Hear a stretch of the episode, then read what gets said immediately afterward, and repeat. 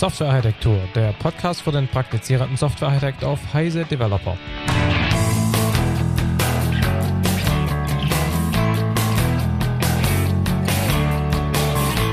In dieser Episode haben wir uns zunächst mal darüber unterhalten, was Softwarearchitektur eigentlich ist, was die Aufgaben eines Softwarearchitekten sind und wie man einen guten Softwarearchitekten erkennt.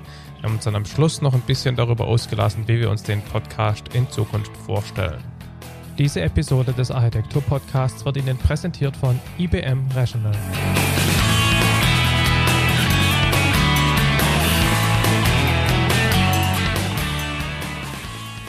Ich begrüße Sie zum Architektur-Podcast. Bevor wir aber starten zu diesem ersten Podcast, wollen wir uns alle mal gegenseitig vorstellen. Ich fange vielleicht bei mir selber an. Mein Name ist Michael Stahl. Ich bin bei der Siemens Corporate Technology verantwortlich für das Thema Softwarearchitekturen, bin dort auch zertifizierter Senior Software Architekt und werde in diesem Podcast aus dieser Perspektive meine Themen und meine Interessen und meine Erfahrungen vorstellen. Markus? Ja, ähm, ja, Markus Völter, ähm, Freiberufler beziehungsweise seit Dezember eng mit Itemis verbandelt. Ähm, ja, ich beschäftige mich schwerpunktmäßig mit modellgetriebener Entwicklung und Softwarearchitektur. Das sind zwar so die zwei Hauptthemen. Ähm, ich bin, ja, wie heißt man so schön, äh, freischaffender Künstler beziehungsweise Handlungsreisender oder wie auch immer. Also bin jedenfalls als Consultant schwerpunktmäßig unterwegs und betrachte das Ganze eher aus dieser Perspektive. Äh, Christian, machst du als nächstes? Mein Name ist Weyer, Christian Weyer. Ja, ich bin Christian Weyer äh, bei der kleinen, aber hoffentlich feinen Firma namens ThinkTecture ähm, aktiv. Wir machen, naja, .NET Consulting, Consulting im Umfeld von verteilten Anwendungen, vor allem auf der Windows-Plattform und eben im .NET-Umfeld. Seit circa 13 Jahren aktiv bin ich da. Wir machen ähm, neben dem Consulting auch viele Workshops, Architektur, Design und Code-Reviews. Und meine ja, mein Fokus bzw. meine Spezialitäten sind eben alles, was sich um verteilte Anwendungen im Sinne von Serviceorientierung, Workflows und jetzt natürlich das ganz große neue Hype-Thema Cloud und Cloud Computing geht. Ja, da würde ich sagen, ich leite mal weiter an den Stefan. Ja, mein Name ist Stefan Tilkoff. Ich komme von der InnoQ Deutschland GmbH, habe dort eine Doppelrolle als Geschäftsführer, aber auch Gott sei Dank immer noch als Consultant und Techniker. Bin ebenfalls insofern ähm, Handlungsreisender, Handelsreisender ähm, beschäftige mich auch schon sehr lange mit dem Thema Softwarearchitektur, ist ohnehin eines unserer, einer unserer großen Schwerpunkte. Wir machen Individual-Softwareentwicklung und Beratung in Kundenprojekten und da treibe ich mich dann auch entsprechend herum. Ich vertrete in diesem Podcast so ein kleines bisschen die Java-Seite, obwohl ich ebenso wie der Christian hoffentlich da nicht religiös bin. Na, nicht wirklich, ja. Ja, ich sehe, wir haben ein ganz breites Spektrum bei uns und ich glaube, dass wir da auch einige konträre Diskussionen haben werden und nicht immer Einigkeit. Das ist aber auch das Spannende. Und ja. ähm, was ich bei mir bei Siemens sehe, also das würde mich mal bei euch interessieren, wie das bei euch so ausschaut. Äh, da wird der Softwarearchitektur relativ hoch gehalten. Es gibt ja sogar eine vom Vorstand quasi initiierte Zertifizierung des Softwarearchitekten. Und äh, man verspricht sich allerhand davon und die Rolle des Architekten ist bei uns relativ wichtig. Darum würde mich mal interessieren, wie das bei euch in den Projekten ausschaut. Ist das Siemens speziell oder ist das bei euren Projekten auch so ähnlich der Fall? Bei mir hängt es halt stark vom Kunde ab. Also es gibt Projekte, die, äh, sagen wir mal, das Thema Agilität relativ weit treiben und sagen, es gibt keinen dedizierten Architekt. Es gibt auch keine dedizierte Architektur, sondern die ergibt sich durch Refactoring und hoffentlich halbwegs sinnvolles Coding und Design on the fly. In anderen Projekten gibt es explizite Architekturphasen oder explizite Architekturteams. Ähm, von dem her habe ich da keine, von meiner Erfahrung her, keinen ähm, sozusagen Standardfall. Ich persönlich bin schon der Meinung, dass es Sinn macht, äh, Architektur als gesonderte, äh, sagen wir mal, Tätigkeit zu betrachten. Ich sage jetzt nicht, dass man erstmal vier Wochen Architektur macht und dann anfängt zu coden, aber es ist schon eine, eine Sache, die explizit äh, durchgeführt werden sollte, meiner Meinung nach. Tja, Jungs, ich habe schon das erste Problem. Was ist Architektur eigentlich? Weil wenn ich nämlich jetzt hier von Architektur äh, spreche, dann mache ich mit Sicherheit etwas anderes als ihr. Vor allem etwas anderes, als der Michael gleich am Anfang gesagt hat, beziehungsweise was dann durch Siemens impliziert wird, durch die interne Zertifizierung beispielsweise. Auf der anderen Seite muss ich natürlich dem, dem Markus vollkommen äh, zustimmen und beipflichten. Es kommt natürlich auf den Client, also auf den Kunden drauf an, auf das jeweilige Pro äh, Projekt, ähm, auf den Umfang des Projekts, auf vor allem das Budget des Projekts, wie schnell etwas äh, mhm. umgesetzt werden muss, das berühmte Time to Market. Aber wir sollten vielleicht mal ganz kurz, also wenn das in der Kürze der Würze überhaupt möglich ist, mal kurz drüber sprechen, welchen Aspekt oder welche Art, also welchen Archetypus gewissermaßen von Architektur wir hier primär behandeln wollen. Das sollte man, glaube ich, auf jeden Fall machen, weil wenn die Zuhörer nicht wissen, über was der Podcast gehen soll, dann ist es äh, schwierig. ich meine, ich könnte jetzt mit Gredi Butsch oder Martin Fahle, ich weiß nicht mehr, wer es genau gesagt hat, kommen und würde sagen, Architecture is about the important things. Stimmt ihr mir dazu oder nicht? Würde ich schon sagen. Ich habe gerade ein bisschen gezögert, als, ähm, als die Aussage von Markus kam, dass manche der Kunden gar keine explizite ähm, na so hat er es nicht gesagt, ich unterstelle jetzt ein bisschen, gar keine explizite ja, Architektur haben, weil die ergibt sich schon irgendwie. Also ich glaube, es ist ganz sicher so, dass man ähm, ohne Architektur nicht auskommt, weil sich immer eine ergibt. Die Frage ist vielleicht, ob man sie absichtlich entstehen lässt oder mehr so ähm, durch Zufall. Ich selber genau. glaube an diesen, an diesen Zufall eigentlich nicht. Ich denke, in jedem Team bildet sich immer äh, jemand heraus, eine oder mehrere Personen, die sozusagen die Architektenrolle übernehmen. Und insofern ist es vielleicht, äh, ist Siemens vielleicht repräsentativ für einen unserer unserer Kundentypen, nämlich den typischen Großkunden, der das im Laufe der Zeit erkannt hat und diese Position explizit besetzt und sagt, das ist der Architekt, der übernimmt diese Aufgaben. Aber ich kenne kein einziges Projekt, in dem nicht eine klare Architektur erkennbar wäre. Es mag eine schlechte Architektur sein, es mag eine gute Architektur sein. Es ist immer eine da und es ist auch immer jemand da, der die zu verantworten. Ganz genau. Also da will ich 110 Prozent äh, zustimmen. Ich sage immer, äh, es gibt entweder gute Architektur oder schlechte Architektur, aber Architektur ist immer da, genau. Es gibt aber schon einen Unterschied, glaube ich, und zwar in dem, in der, in der Frage, wie konsistent und gleichförmig und auch explizit eine Architektur in dem System sichtbar ist. Also ich meine, vielleicht geht es genau in die Richtung, Christian, dass du sagst, eine gute Architektur ist eben genau eine, die eine gewisse Konsistenz und, und auch, ähm, ja, sozusagen eine gewisse Selbstähnlichkeit hat, also dass die bestimmt die gleichen Dinge im System auch immer gleich umgesetzt werden, könnte man so sagen. Und eine schlechte Architektur wäre eben, äh, oder ein System mit einer schlechten Architektur wäre eben eins, wo, wo es diese konsistente Struktur nicht ich gibt. Ich möchte vielleicht sogar, ich meine, ja, könnte so sein, aber ich will es gar nicht so arg formal formulieren. Ich äh, bin eher so der Pragmatiker, der dann halt sagt, ich glaube, eine gute Architektur ist die Architektur, die am besten zum Kunden und zum Projekt passt. So, und welche Ausprägung die hat, das kann von Kunde zu Kunde und von Projekt zu Projekt und auch von eingesetzter Technologie zu eingesetzten Technologie ganz anders sein. Mhm. Äh, vielleicht kann man auch mal das von der anderen Seite betrachten, weil ich kenne es jetzt von verschiedenen Projekten. Wann äh, geht, gibt es denn Probleme mit Architektur? Zum Beispiel so Geschichten wie, dass Requirements, also Anforderungen nicht umgesetzt werden können, weil sie unklar sind oder weil die Architekten sie nicht verstehen in der, in der, in dem Sinne, wie sie es dann architektonisch umsetzen sollen. Oder weil man einfach den Business Case gar nicht versteht. Man baut dann ein System, das mag zwar in sich dann funktionieren, ist aber nicht das, was eigentlich der Kunde haben will. Oder auch zum Beispiel, dass man einfach nicht in der Lage ist, in dem Entwicklungsprozess zu wissen, als Architekt, welche Aktivitäten, welche Verantwortlichkeiten habe ich denn überhaupt. Also man sieht, wenn man nicht architektonisch denkt und quasi nicht versucht, Architektur systematisch, wie ihr das ja gesagt habt, einzubringen, dann sehe ich in Projekten Probleme. Und gerade bei Siemens zum Beispiel, wo wir ja 70 Milliarden Umsatz äh, an Produkten und Services haben und davon nach Rechnung 60 Prozent von Software mhm. abhängig sind, kann man sich vorstellen, was passiert, wenn nur ein Bruchteil davon in die Hose geht, was da für Kosten entstehen. Heißt, um auf deine Frage zurückzukommen, was ist Softwarearchitektur? Für mich ist Softwarearchitektur zum Beispiel wirklich das systematische Erstellen, überlegen, was ist die Domäne, in der ich mich bewege, was sind jetzt dort die entsprechenden, sage ich mal, Entitäten, das wirklich zu verstehen, auch den Business Case zu verstehen, dann wirklich systematisch davon Strukturen und Verwandtschaften abzuleiten und zwar wirklich in einer systematischen Art und Weise und nicht ad hoc, ad hoc getrieben und jeden Schritt davon zum Beispiel immer von Risiken oder Anforderungen abhängig zu machen. Also keinen Schritt in der Architektur zu haben, der sich nicht irgendwie zum Beispiel durch Anforderungen begründen lässt. Sodass man am Ende wirklich äh, sage ich mal, ein strukturiertes Vorgehen hat, sodass man wirklich am Ende Ergebnisse hat, die sich genau auf Anforderungen zurückführen lassen und dass man am Anfang zum Beispiel sich auch hinsetzt, zum Beispiel mal überlegt, so banale Dinge wie, wie melde ich Fehler zurück? Mache ich ein Exception Handling oder mache zum Beispiel Fehlerwerte? Ich war in Projekten drin, da wusste keiner, wer es machen soll, hat jeder so gemacht, wie er dachte, hat man fünf Arten der, der Fehlerbehandlung gehabt, was eine Architektur natürlich irgendwann so erodieren lässt, dass sie nicht mehr funktioniert. Okay, das heißt also, wenn ich das jetzt hier ähm, mal so, ich sag mal, in den Mund legen möchte, was du eigentlich sagst, ist, ähm, Gleichförmigkeit, so ähnlich wie der Markus es vorhin schon mal formuliert hat. Und vor allem ganz wichtig ist eine einheitliche, einheitliche Kommunikation dessen, was man eigentlich umsetzen möchte. Genau. Richtig erkannt. Ja, mhm. genau.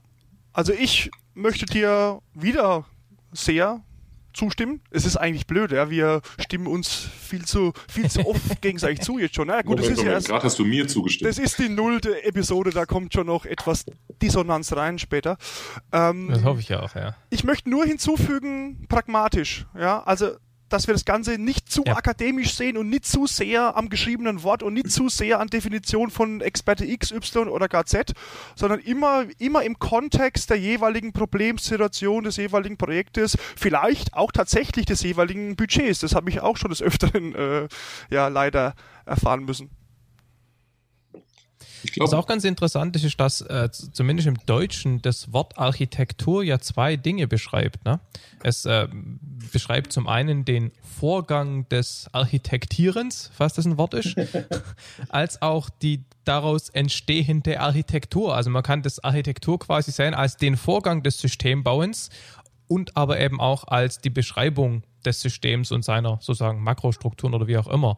Ähm, wir gehen beide Themen an. Lohnt sich überhaupt, das explizit so zu sagen, wie ich es gerade gesagt habe? Oder ähm? Gut, weil alle schweigen mache ich mal weiter. Also aus meiner Sicht macht es auf jeden Fall Sinn, weil das eine ist wirklich, was möchte ich am Schluss rausbekommen? Wann weiß ich zum Beispiel, dass eine Architektur ja. Qualität, qualitativ gut oder schlecht ist? Und das andere ist wirklich, wie gehe ich dabei vor? Und es ist ja nicht ja. unbedingt so, dass beides voneinander direkt abhängen muss, sondern es gibt da durchaus verschiedene Wege zum selben Ziel. Also für die eine, sage ich mal, Firma oder für das eine Projekt eignet sich eine Vorgehensweise besser als die andere. Also insofern würde ich sagen, das ist eigentlich ein guter Unterschied, das Vorgehen, den Prozess von dem eigentlichen Ergebnis zu trennen in dem Fall. Also finde ich im Deutschen eigentlich gar ja. nicht so schlecht. Ja, also ich ähm, formuliere es immer oder oft damit, meine Aufgabe als Architekt ist es, äh, in den meisten Fällen eine Blaupause, ein Blueprint zu erstellen und zu dokumentieren, wie ich oder wie man dann als Gesamtteam, als Softwareteam zu diesem Blueprint eigentlich kommt und dessen Umsetzung. Ich würde gerne noch eine Unterscheidung einbauen an einer anderen Stelle. Also nicht nur die Unterscheidung zwischen Vorgehen und Ergebnis, sondern äh, vor allem auch innerhalb des Begriffs Architektur nochmal zwei Dinge unterscheiden. Ich glaube, wir haben hier gerade eine Sache in den Vordergrund gerückt, die ich für sehr wichtig halte, die aber nicht die einzige ist, nämlich die Menge von Regeln, äh, die Menge von im Prinzip Regeln für Querschnittsthemen, wie zum Beispiel die Fehlerbehandlung, diese Liste könnten wir weiterführen, die Verteilung oder die Client-Server-Kommunikation oder die Persistenz oder viele, viele andere Elemente. Das sind ja die Dinge, mit denen wir uns als Techniker sehr gerne beschäftigen. Ähm, es geht aber natürlich auch noch die Ebene der eher fachlich geprägten Architektur. Ich will jetzt mit den Begriffen nicht zu sehr um mich werfen, weil die natürlich auch nicht klar definiert sind. Also ob das nun Facharchitektur oder Anwendungsarchitektur heißt, lasse ich mal dahingestellt. Auf ja. jeden Fall gibt es auch eine Ebene der Architektur, die sich damit beschäftigt, in welche Teilkomponenten aus fachlicher Sicht man denn ein System zerschnitten hat. Beide Seiten halte ich für gleich wichtig, die stehen sozusagen mhm. orthogonal zueinander. Ähm, und mhm. beide zu erstellen ist ähm, aus meiner Sicht die Aufgabe, die ein Architekt oder von mir aus der Entwickler, der die Architektenrolle wahrnimmt oder die Entwickler, die das tun, im Laufe eines Projektes erfüllen müssen. Das sehe ich auch so. Also ich finde ich gut, weil das oft vergessen wird, zum Beispiel gerade die fachliche Domäne zu beschreiben und zu verstehen und zu durchdringen. Also ich glaube, dass diese beiden Aspekte wirklich wichtig sind. Ich glaube, es kommt noch ein dritter dazu, der oft vergessen wird. Also ich sehe in Großprojekten also wie es bei kleineren Projekten ist, äh, ist, kann durchaus unterschiedlich sein, aber auch dort ist es relevant. Architektur ist ein Kommunikationsmittel. Das heißt, Architektur heißt, Jawohl. ich kommuniziere etwas, was ich als Architekt zum Beispiel mit anderen Kollegen erstelle, den Entwicklern, den Testern oder auch den Auftraggebern zum Beispiel. Und deswegen ist für den Architekten das Kommunikative ein wichtiges, entscheidendes Element. Und Projekte, wie ich sie schon kennengelernt habe, wo Leute dann vier Wochen in irgendeinem stillen Kämmerlein eine Architektur bauen, das Ganze dann über den Zaun werfen und hoffen, dass die Entwickler das im Prinzip äh, verstehen und richtig implementieren, ist quasi der Anfang des Misserfolges. Also insofern würde ich sagen, neben diesen ganzen fachlichen und auch technischen oder architektonischen Aspekten ist der Begriff Kommunikation, Leadership, Social Skills, diese Dinge sind halt wirklich relevant.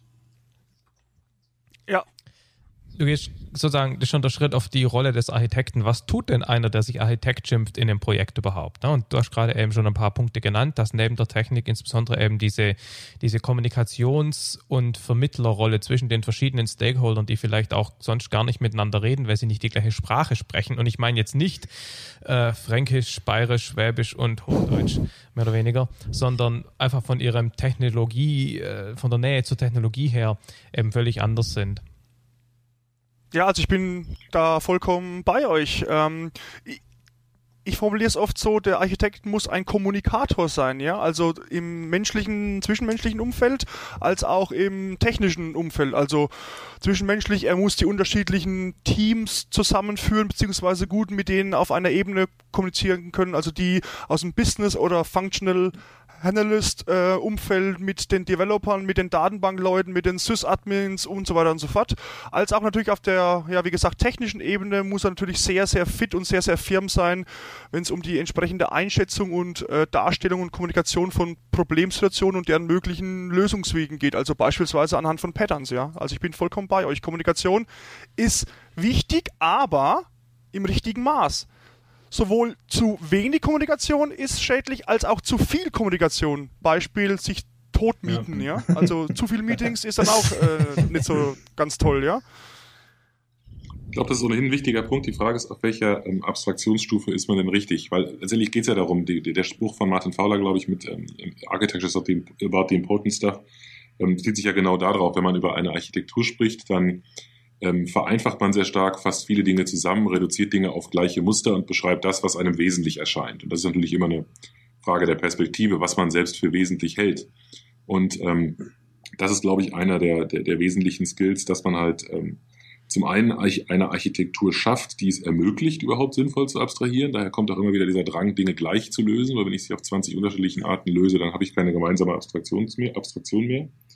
Und auf der anderen Seite ähm, erlaubt mir das Ganze auch, das Ganze kurz und knapp zu, ähm, zu kommunizieren und jemandem zu erklären, wie das System denn funktioniert. Bis hin zu einem Punkt, wo man vielleicht nur eine, ähm, eine Beschreibung aus fünf, sechs Worten hat, die das System charakterisiert. Also sich, das ist ein, ähm, ein, ein kleines Serversystem oder wir haben hier eine SOA oder wir haben hier eine datenbankbasierte Web-Applikation mhm. oder was auch immer man für einen Begriff gerade findet, den man nun mehr oder weniger für den richtigen hält.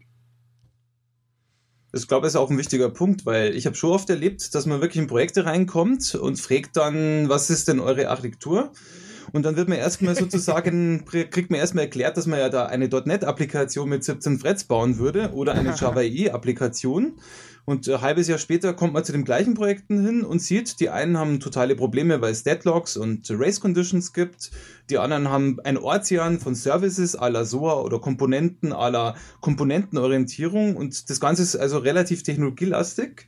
Und es wird einfach übersehen, dass Technologie zwar ein wichtiges Hilfsmittel ist und der Architekt es auch beherrschen soll, dass es aber nicht alles ist, sondern dass es noch weitere Aspekte gibt, um überhaupt das System, gerade mit den nicht funktionalen Eigenschaften, wenn man mal davon spricht, auf die Beine zu stellen.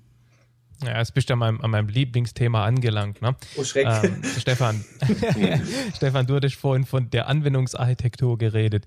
Ich, ich trenne immer ganz gerne in, in drei verschiedene Sichten auf Architektur. Auf der einen Seite die konzeptionelle Architektur, die technologieneutral die Konzepte beschreibt, mit denen ich mein System bauen will. Und die sollten eben möglichst konsistent und möglichst wenige sein. Dann gibt es die Anwendungsarchitektur. Das sind quasi sozusagen Verwendungen dieser Konzepte, um das konkrete System zu beschreiben. Und zum Dritten gibt es dann das Technologie-Mapping, das dann diese Konzepte auf irgendwelche Plattformen, auf irgendwelche Technologien, auf irgendwelche Implementierungen abbildet. Und das sind so das ist sozusagen meine, meine Dreifaltigkeit an der Stelle. Interessant. Also ich finde die, ich kann nachvollziehen, wie du zu der Trennung kommst. Ähm, die, die ich typischerweise verwende, ist ähm, zu sprechen von einer Facharchitektur, ja. die sich jetzt aber ausschließlich um die fachlichen Aspekte kümmert, also auch keine abstrakte Technologie ähm, Form da drin hat, ne? also im Sinne ja. eines, eines, eines plattformunabhängigen Modells, also, einfach, also wirklich einfach das fachliche Modell, das sagt, ich habe hier einen Kunden und der hat, der hat n Adressen, also das wäre ein, ein Teil dieser, dieser fachlichen Architektur, ähm, einer ähm, Anwendungsarchitektur, die ähm, das Ganze auf die Ebene weiter runterbricht, also die sozusagen die technischen, nein, das ist das falsche Wort, die die Applikationskonstrukte mit dazu nimmt, die ein, die ein Mitarbeiter der Fachseite vielleicht nicht mehr versteht, aber ein Anwendungsentwickler versteht. Eine technische Architektur, die beschreibt, welche, ähm, welche, welchen Konstruktionsmustern ich folge, zum Beispiel welche, welche Persistenzstrategie äh, ich verfolge und eine Systemarchitektur, die sagt, wie ich das Ganze letztendlich auf, ähm, auf eine Hardware-Landschaft runterbilde. Also bei mir sind es jetzt vier. Ja. Aber ich gebe zu, dass man statt vier auch drei oder fünf oder sechs haben kann. Hauptsache man ja, verwendet die Begriffe halt konsistent in folgenden Episoden mal sicherlich noch Ja, ja, also ich muss aber schon sagen, äh, auch jetzt schon in dieser frühen Episode, damit mal ein bisschen äh, Feuer jetzt hier reinkommt, äh, ich stimme jetzt dem Stefan schon mehr zu, weil äh, vor allem diese Systemarchitektur oftmals leider äh, unterschätzt wird, beziehungsweise so in einem Beisatz dann erwähnt wird, naja, und dann installieren wir das und deployen wir das schon und da wird es schon irgendwie laufen. Ja, nee, nee, aber da, da stimme ich dir, Entschuldigung, dass ich zustimme. Das, das, das habe ich vorhin einfach nicht erwähnt, aber das gehört natürlich ja. auch mit dazu, dass man erstmal beschreibt, auf welche Infrastruktur deploy ich es überhaupt ja. und wie und wie sind dann die, die Laufzeit, da kommt dann das ganze Thema Operational Geschichten, also Monitoring, ja, genau. Logging, wie, wie starte ich das System, ja, das gehört alles mit dazu, klar. Ich meine, das, ich denke, das, das führt dann auch zu der Frage, es gibt ja die alle, die alle, also ganz verschiedene Architekturen, es gibt Softwarearchitektur, Enterprise-Architektur, Hardware-Architektur, Architektur, Persistenzarchitektur und wahrscheinlich noch 5000. Ähm, macht Sinn, dass wir, dass wir sozusagen uns einschränken. Also ich denke gerade Enterprise-Architektur als dieses sozusagen Portfolio-Management, das ist, glaube ich, eher so ein bisschen out of the scope von, von, von dem Podcast, den wir jetzt hier da anfangen, oder? Ja. ja. Mhm. Ich glaube, wir können uns da wirklich äh, davon abgrenzen. Ich glaube, wir müssen, was man aber beleuchten muss, weil wieder Christian es zu Recht sagt, es gibt immer wieder Probleme, wann endet der Softwarearchitekt in seiner Rolle, wann beginnt ja. der System- oder IT-Architekt, wo sind die Abgrenzungen, wer ist für was verantwortlich. Wenn man das zum Beispiel nicht klärt, habe ich jetzt in einigen Projekten gesehen, dann gibt es beliebig viel Komplexität. Und drum kann einem das Enterprise Architecture-Thema zwar an der Stelle streifen, aber wir werden es mit Sicherheit nicht abdecken können, weil es ein anderes Gebiet ist. Aber wir müssen uns mit der Schnittstelle natürlich ja. äh, befassen. Aber was mich mal interessieren würde, so nebenbei, also wo ist denn bei euch aus eurer Ansicht Architektur und wo ist Design und wo ist die... Wir haben halt nur begrenzt Zeit. Na, ich frage einfach nur, weil das ist auch ein beliebiges Spielchen, wo man ja. eben durchaus einige unterschiedliche Meinungen dann kriegt. Also ich fange einfach mal an. Ähm, meine Definition von Architektur ist ja äh, sozusagen all das, von dem ich möchte, dass es konsistent ist. Ja, das ist eine sehr, sehr knappe Definition, aber sie funktioniert ganz gut in der Praxis. Und Design ist für mich alles andere. Also sprich, all die Entscheidungen, die ich als Architekturteam, die mich als Architekturteam nicht interessieren, weil eine Konsistenz im System nicht wichtig ist, um bestimmte nicht funktionale oder was weiß ich, äh, Maintenance, Maintainability-Geschichten zu erreichen. All diese Dinge sind nicht Architektur. Und jetzt kann man die, die Frage stellen, ob es dann Design ist oder Implementierung. Da kann man jetzt sagen, wenn einer codet, ist Implementierung, wenn er ein Bildchen am Flipchart malt, ist Design. Also den Unterschied zwischen Design und Implementierung finde ich fast noch schwerer zu treffen als mhm. den zwischen Architektur und Design. Ich meine, vielleicht, ich probiere mal einfach mal was, was wir uns so äh, bei Siemens dann vorgegeben haben. Also Architektur ist für uns strategisches Design. Das ist so Dinge wie zum Beispiel, wenn ich irgendwelche nicht funktionalen Eigenschaften, zum Beispiel meinetwegen Performance einbringen will, und das Ganze in die funktionale Domäne in das Modell einbaue, dann habe ich strategisches Design. Wenn ich mich aber damit beschäftige, wie ich irgendwie Komponente variabel gestalte, dann ist es taktisches Design. Also es gibt durchaus schon eine Möglichkeit, das zu definieren, aber es ist natürlich offen und äh, es gibt ja, keine eben, Ich glaube auch, wir Position haben jetzt ähm, genau wieder dieses Henne- und Ei-Problem, was wir schon vorhin bei dem, bei dem Begriff Architektur und Architekt hatten. Was ist denn Design und was ist denn ein Designer?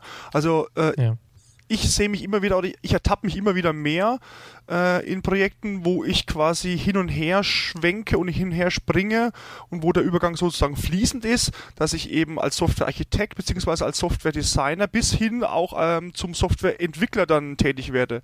Denn ich habe und denn ich habe ähm, ganz mhm. klar die Meinung, dass ein guter Architekt und ich möchte ihn jetzt mal als Solution, also als Lösungsarchitekt äh, bezeichnen, ein sehr guter Software-Designer sein muss. Das heißt, er muss sein Handwerkszeug kennen und er muss aber auch ein guter Implementierer sein oder er muss zumindest mal einer gewesen sein. Ja, da gibt's ja auch un da gibt es ja, ja, auch Rettung, unterschiedliche uns, ne? äh, Ansichten auf der Ebene, aber da, also da lasse ich mich auf keinen Fall umstoßen von dieser Meinung. Da muss ich dich, da muss ich aber leider wieder zustimmen.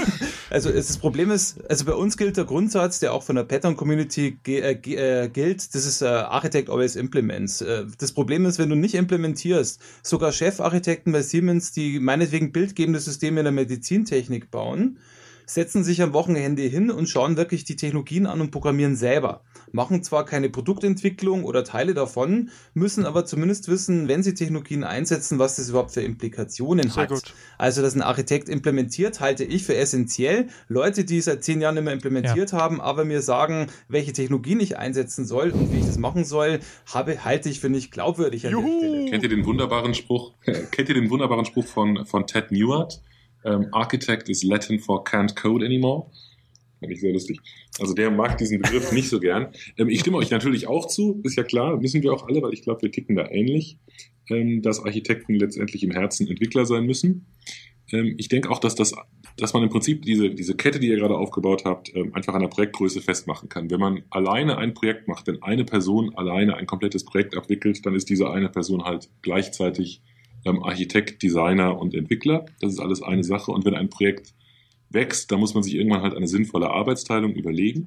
Und irgendwann äh, macht es halt Sinn, dass man äh, vielleicht jemanden hat, der oder eine Phase hat, in der Design gemacht wird, die dann von mehreren Leuten implementiert wird, durchaus auch den Designer selbst. Und ähnlich ist es vielleicht beim Architekten auch. Der mag gleichzeitig Designer für einen Teilbereich sein, aber eben auch eine übergreifende Verantwortung haben, die sozusagen über, über, diese Teil, über diesen Teilbereich hinausgeht letztendlich geht es, glaube ich, immer darum, dass man eine gewisse, ja, einen gewissen Zusammenhalt in den, in den Konzepten hat. Und diesen Zusammenhalt bekommt man eben, wenn man, wenn man darauf achtet, auf dieser Abstraktionsebene, ich wiederhole mich, halt äh, gleiche Prinzipien durchzusetzen.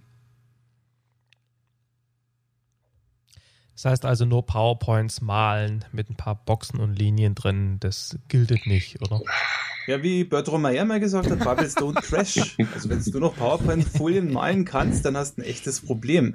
Aber ich glaube, wir sind auch noch beim anderen Thema jetzt da drin. Also Architect Always Implements ist ein Beispiel dafür. Was ist denn für euch ein guter Architekt? Also nicht nur, was ist ein Architekt, sondern wann ist der gut? Wann würdet ihr den einstellen?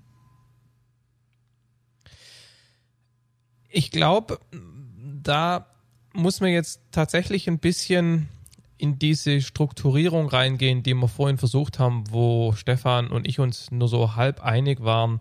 Ich denke, es ist halt schon ein Unterschied, ob du Anwendungsarchitekt in einer bestimmten Domäne bist, wo du sehr tief in die Fachlichkeit einsteigen können musst, um mit den konkreten Anforderungen vernünftig reden, umgehen zu können und um die Fachlichkeit so zu durchdringen, dass man aus einem meist recht inkonsistenten Haufen Anforderungen an Konsistenz Bin ich völlig deiner Meinung. kann. Und auf der anderen Seite Schade. und, und, auf der anderen Seite gibt es eben die Architekten, die dann wirklich ein bisschen mehr auf der Lösungsseite sitzen. Bei denen ist natürlich essentiell, dass sie sich mit den Technologien, die zum Einsatz kommen, auskennen, dass sie abstrahieren können, dass sie modellieren können und ein anderes Thema jetzt, dass ich meine nicht UML und so weiter. Also da, da kommen ein bisschen unterschiedliche Qualifikationen rein. Natürlich müssen die alle äh, in der Lage sein, vernünftig zu kommunizieren. Und auch, ich behaupte auch, sie müssen auch halbwegs schreiben können, weil es ist doch auch immer noch so, dass man viele Architekturentscheidungen als Prosa irgendwie zu Papier oder zu Wiki oder zu Word. Ich finde einen interessanten Punkt, ähm, das ist mir gerade an der Frage schon aufgefallen. Wann würden wir einen Architekten einstellen? Wie ist das bei euch, Michael? Ähm, Gibt es bei euch eine solche Stellenbeschreibung? Ist jemand, hat jemand auf seiner Visitenkarte Architekt stehen? Also es gibt zwar nicht so eine, sage ich mal, Stellenbeschreibung, wir haben aber jetzt äh, den Senior Software Architekten bei uns eingeführt, äh, wo wir genaue Vorstellungen haben, was der für Kenntnisse haben muss. Also wie weit er zum Beispiel sich mit Requirements Engineering auskennt oder auch mit anderen Gebieten wie Testing, Quality, dass er eben weiß, wie er mit Business und Strategy um, umzugehen hat, wo er zwar kein Experte sein muss, wo er zumindest wissen muss, äh, wie weit betrifft mich das als Architekt. Also insofern gibt es da schon eine genaue Vorstellung, wann jemand ein Senior-Architekt zum Beispiel ist und wann einer zum Beispiel einen, ein, sag ich mal, konventioneller Software-Architekt ist. Beide sind zertifiziert bei uns, beide haben eine gewisse Rollenbeschreibung. Zum Beispiel der Senior-Software-Architekt ist jemand, der bei uns mindestens acht Jahre Entwicklungserfahrung hat, davon eben aber schon einige Jahre als Architekt Architekt und zwar in sogenannten Class C Projekten. Das sind Projekte mit hohem Risiko, mehrere Standorte, mit relativ vielen Entwicklern, mit relativ innovativen Technologien. Das heißt also, da muss ich schon einigermaßen Erfahrung gesammelt haben und auch selber schon Führungsqualitäten gezeigt haben. Der konventionelle Softwarearchitekt hat ein bisschen weniger Ansprüche, sollte aber trotzdem schon fünf Jahre, sage ich mal, Erfahrung haben in der Entwicklung und eben zumindest in, sage ich mal, weniger riskanten Class B-Projekten, so mittlerer Größe, dort schon, sage ich mal, seine Erfahrung als Architekt gesammelt haben. Also insofern gibt es bei uns schon so ein Bild, wie würde eine Stellenausschreibung ausschauen, was ich mir bei dem, bei der Boden bezüglich Kommunikation oder anderer Fähigkeiten, da Christian hat ja vorher gesagt, er muss führen. Also hat er Führungs, äh, sage ich mal, Qualitäten oder nicht? Also diese Geschichten, die haben wir uns schon fest vorgegeben und danach suchen wir uns auch die Leute aus. Interessant. Also bei uns im Consulting gibt es das nicht als, ähm, nicht als Stellenbeschreibung sozusagen. Also wir stellen niemanden als Architekten ein. Ähm, wir stellen jemanden als Consultant ein oder als Senior Consultant, gemäß Erfahrung. Und dann gibt es bei uns noch kaufmännische Verantwortung, Principal Consultant. Aber ob man Architekt ist äh, oder Projektleiter oder Teamleiter oder Business Analyst oder was auch immer, ist eine Rolle, die man in einem Projekt wahrnimmt. Und ich weiß auch nicht, ob jemand, oder bei uns ist es definitiv nicht so, dass jemand, der einmal Architekt war, im nächsten Projekt wieder Architekt sein muss. Ja, also. Ähm, sind, haben wir nicht ganz so viele Mitarbeiter wie Siemens, insofern ist das vielleicht der Größe geschuldet. Ja, ich hatte auch erst tatsächlich einen Kunden mit einem großen und auch sehr interessanten Projekt, der mich als externen Softwarearchitekten eingestellt hat. Ansonsten ist es immer, wie du sagst, ähm, Stefan, ja, Consultant, wie auch immer, ähm, ausgeartet. Ja, aber, aber sind sind diese beiden nicht orthogonal. Also Consultant heißt doch, du kommst von außen und hilfst. Und ob du dann beim Implementieren, beim Design, bei der Technologiefrage oder bei Architektur hilfst. Absolut, aber äh, das ändert Frage, nichts oder? an dem Umstand, dass äh, die Kunden sehr wenig bis gar nicht, ähm, ich sag mal, die Position des Architekten mit einem externen besetzen wollen.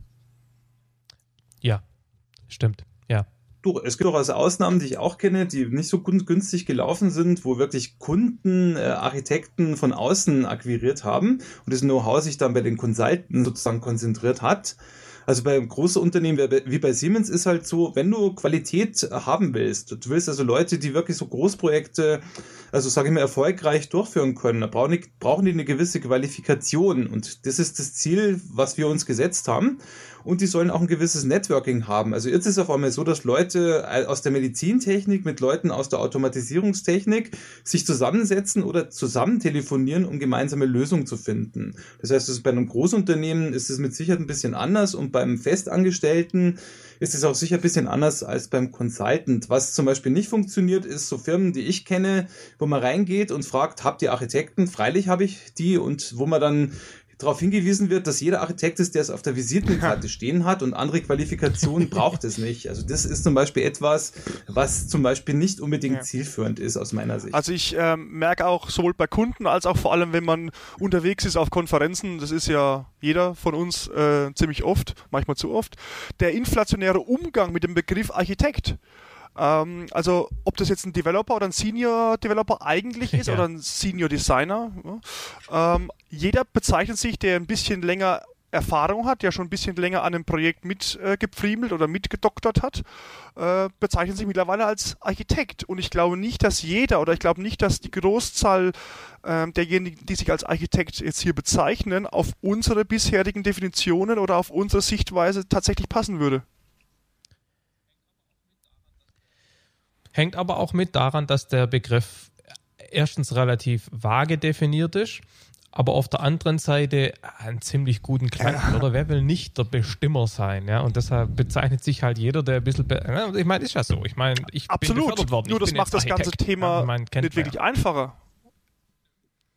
Also ich meine, äh, mit Nö. jemandem zu diskutieren über Architektur, der sich als Architekt bezeichnet, aber du merkst dann ziemlich schnell, also meistens schon nach einer halben Stunde bis Stunde, ähm, dass er eigentlich gar kein Architekt ist, weil er eben all diese Attribute, von denen wir vorhin gesprochen hat, mitnichten hat. Das kann ein lustiges Projekt werden. Ja. Das liegt aber, wie schon gesagt, daran, dass es keine, sage ich mal, Qualifikation gibt, die in die Richtung geht, dass im Prinzip jeder äh, als Architekt bezeichnen kann oder von seinem Unternehmen so bezeichnet wird. Und äh, ich glaube, es braucht eine gewisse ja, Qualifikation, für die man dann einfach sorgen muss. Heißt das, ja, also heißt aber, das, äh, äh, also ich fange jetzt mal an, Markus. heißt das, heißt das, Michael, dass du, ja, oder interpretiere ich es richtig, dass du jetzt zum Beispiel ein Fan bist von so Zertifizierungen, also Architekturzertifizierung, so wie ihr das macht, ich, beziehungsweise wie das ja auch Microsoft macht mit dem MCA, mit diesem Microsoft Certified Architect? Ich bin nicht generell Fan von solchen Geschichten. Wenn es aber zum, zum Beispiel jetzt bei uns im Siemens-Kontext Sinn macht, es ist ja auch relativ aufwendig. Dann finde ich, dann hat man eine Möglichkeit, durch so eine Zertifizierung Leute quasi auch in diese Position zu bringen, dass sie solche Projekte durchführen können. Aber generell gibt es aus Aber meiner Sicht auch Zertifizierungen. Es gibt ja auch andere Architekturzertifizierungen, die wir uns auch angeschaut haben, die aus unserer Sicht relativ wenig Sinn machen oder nicht so, sage ich mal, umfassend sind, wie wir es eigentlich brauchen. Aber Zertifizierung ist für mich nicht irgendwie die Lösung für alle Probleme. Aber was ich, was ich interessant finde, waren, waren zwei Dinge vorhin bei dem Thema Zertifizierung, Michael, wie du es angesprochen hast. Nämlich erstens, dass da ein massiver Aufwand drin steckt, um diese Zertifizierung zu erlangen. Und dass zum Zweiten ähm, natürlich auch ähm, das Thema Erfahrung eine wichtige Rolle spielt. Also ein Architekt kann nicht jemand sein, egal wie er ausgebildet wurde, ähm, der seit zwei Jahren Software entwickelt. Ich glaube, es ist ein bisschen schwierig, weil das, weil das wie bei vielen Themen so ist, einen guten Architekten zu definieren, was ein guter Architekt ist, ist äh, sehr schwierig, ähm, aber ich erkenne einen, wenn ich einen sehe oder mit ihm rede. Ähm, das klingt natürlich ein bisschen ja. arrogant, das setzt natürlich voraus, dass ich selber auch tatsächlich weiß, worüber ich rede und insofern kann man diese Aussage auch wieder mit Vorsicht genießen, wenn man mir nun gerade nicht vertraut oder euch oder wem auch immer. Ähm, die, um, noch, um nochmal auf die Frage von vorhin zurückzukommen, wo, woran entscheidet man denn, ob man einen Architekten einstellt oder nicht, der vielleicht fürs Projekt nimmt oder nicht? Für mich ist die kritische Frage, die wichtigste Frage immer, äh, wenn man ihm ein ein hypothetisches Problem stellt, wählt er die passende Lösung dafür. Also ich glaube, das ist vielleicht ein Unterschied zu, ähm, zu einer Zertifizierung im, sagen wir mal, Java-Umfeld. Das ist eine relativ klare Sache, da kann ich Wissen abfragen, also wie sinnvoll oder sinnlos das ist, darüber kann man lange diskutieren, aber da kann ich im Prinzip klar äh, eine Frage stellen und darauf ein ja. ja. oder Nein bekommen. Beim Architekten ist es so, dass der eine vielleicht diese Lösung, der andere vielleicht jene Lösung wählt. Zu beurteilen, ob das eine gute oder schlechte Wahl ist, ist äh, in sich schon eine sehr, sehr schwierige Aufgabe. Also dem würde ich auch zustimmen. Also zum Beispiel ja. bei uns läuft so, dass die Zertifizierung nicht irgendwelche Multiple-Choice-Fragen stellt, sondern die Leute gehen mit ihren eigenen Projekten da rein. Das heißt, sie werden begleitet, läuft über neun Monate, man geht mit dem eigenen Projekt da rein, lernt, wie man sich im Projekt zu verhalten hat oder wie man sich verhalten könnte, wenn Probleme auftauchen und hat auch Aufgaben, die dort genau auf diesem Projekt dann aufsetzen. Das heißt, also hier ist es nicht so, dass man jetzt quasi, wie man es oft bei Zertifizierung sieht, irgendwo was lernt und dann kann man quasi wie bei der Führerscheinprüfung, bei der Theorie theoretischen Prüfung dann ein paar Fragen beantworten, die man sich vorher irgendwo geholt hat, sondern es ist wirklich Learning by Doing und wirklich am konkreten Projekt. Und ich glaube, alle anderen Zertifizierungen funktionieren. Ja. Ich denke, wir werden sicherlich irgendwann mal noch eine Episode machen, wo wir auf euer Zertifizierungsthema, auf euer Architekturausbildungsprogramm noch ein bisschen näher eingehen. Ich denke, das ist durchaus spannend. Ähm, ich denke, wir sollten heute langsam zum Ende kommen. Bevor wir das tatsächlich tun, sollten wir, glaube ich, noch drei Takte darauf verwenden, äh, wie wir uns den Podcast vorstellen. Ich meine, inhaltlich haben wir, glaube ich, ganz gut abgegrenzt jetzt, äh, um, um was es uns geht, aber wir sollten vielleicht noch ein bisschen was über die Struktur dieses Podcasts erzählen. Macht auf oder? jeden Fall Sinn. Mach ey. Soll ich das mal machen und dann äh, sagt ihr was dazu? Also Ziel von diesem Podcast ist tatsächlich, ähm, ist ein bisschen überheblich formuliert, das, was Siemens macht, äh, online zu machen. Also tatsächlich zu versuchen, in gewissen Grenzen und soweit das in diesem Rahmen möglich ist, Architektenausbildung zu betreiben. Und eben auch den, den sozusagen den Blick auf die Themen jenseits der Technologien ein bisschen zu schärfen, weil wir eben, glaube ich, gemeinschaftlich festgestellt haben, dass das nicht das alles Entscheidende ist. Organisiert sein wird das Ganze so, dass wir äh, regelmäßig Episoden machen, die sich um konzeptionelle Themen äh, äh, drehen. Und dann haben wir eben zusätzlich dazu Episoden, wo wir versuchen, das auf bestimmte Technologien, und das sind schwerpunktmäßig die .NET-Plattform, die Microsoft-Welt, und die Java bzw. Open Source Welt auf der anderen Seite, um es quasi auf diese Plattformen runterzubrechen. Soweit sinnvoll. Also wenn wir über die Tatsache reden, dass ein Architekt kommunizieren muss, dann wird es wahrscheinlich in .NET und in Java-Projekten gleich sein. Da macht es keinen Sinn. Aber wenn wir uns eben um, um technisch-konzeptionelle Dinge kümmern, werden wir eben versuchen, das auf diese beiden Technologien möglichst konkret runterzubrechen. Ähm, was wir auch versuchen wollen, das ist immer ein, ein Anspruch, den kann man ja mal stellen, äh, ist das Ganze möglichst interaktiv zu gestalten. Also wir werden, wenn wir mal ein paar Episoden live haben, ähm, sozusagen dafür sorgen, werden euch Zuhörer zumindest versuchen, dazu zu motivieren, Fragen zu stellen, ähm, Anmerkungen zu machen, wenn ihr irgendwo uneins seid, wenn ihr irgendwo Ergänzungen habt, uns die entweder per E-Mail oder noch besser per Voicebox, die wir dann einrichten werden, zukommen zu lassen, sodass wirklich so eine interaktive Geschichte auch entsteht.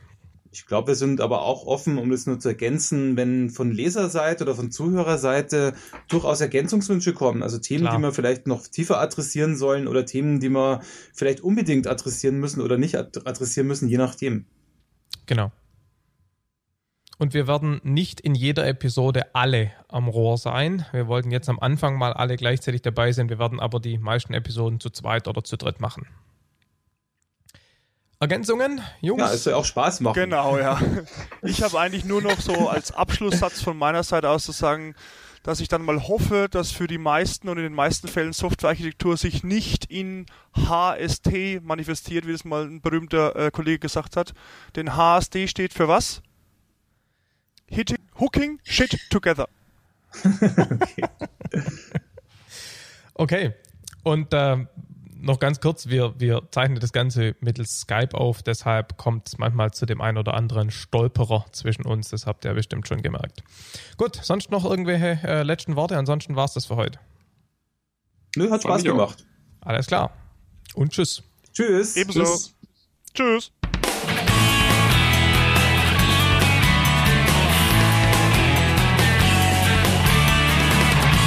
Vielen Dank fürs Runterladen und Anhören des Heise Developer Architektur Podcasts. Präsentiert mit Unterstützung von IBM Rational. Der Podcast wird produziert von Michael Stahl, Stefan Tilkoff, Markus Völter und Christian Bayer und ist gehostet auf dem Heise Developer Channel unter www.heise.de slash developer slash podcast. Wir freuen uns über jegliches Feedback via Mail, Kommentaren auf der Webseite oder als selbst aufgenommenes MP3 bzw. als Anruf auf unserer Voicebox. Die Kontaktmöglichkeiten finden sich im Detail auf der Webseite. Alle Episoden des Podcasts sind lizenziert unter der Creative Commons Non-Derivative 3.0 Lizenz. Das bedeutet, die Episoden als Ganzes können für nicht kommerzielle Zwecke verwendet werden. Änderungen sind nicht erlaubt und es muss immer die Quelle angegeben werden. Näheres unter creativecommons.org.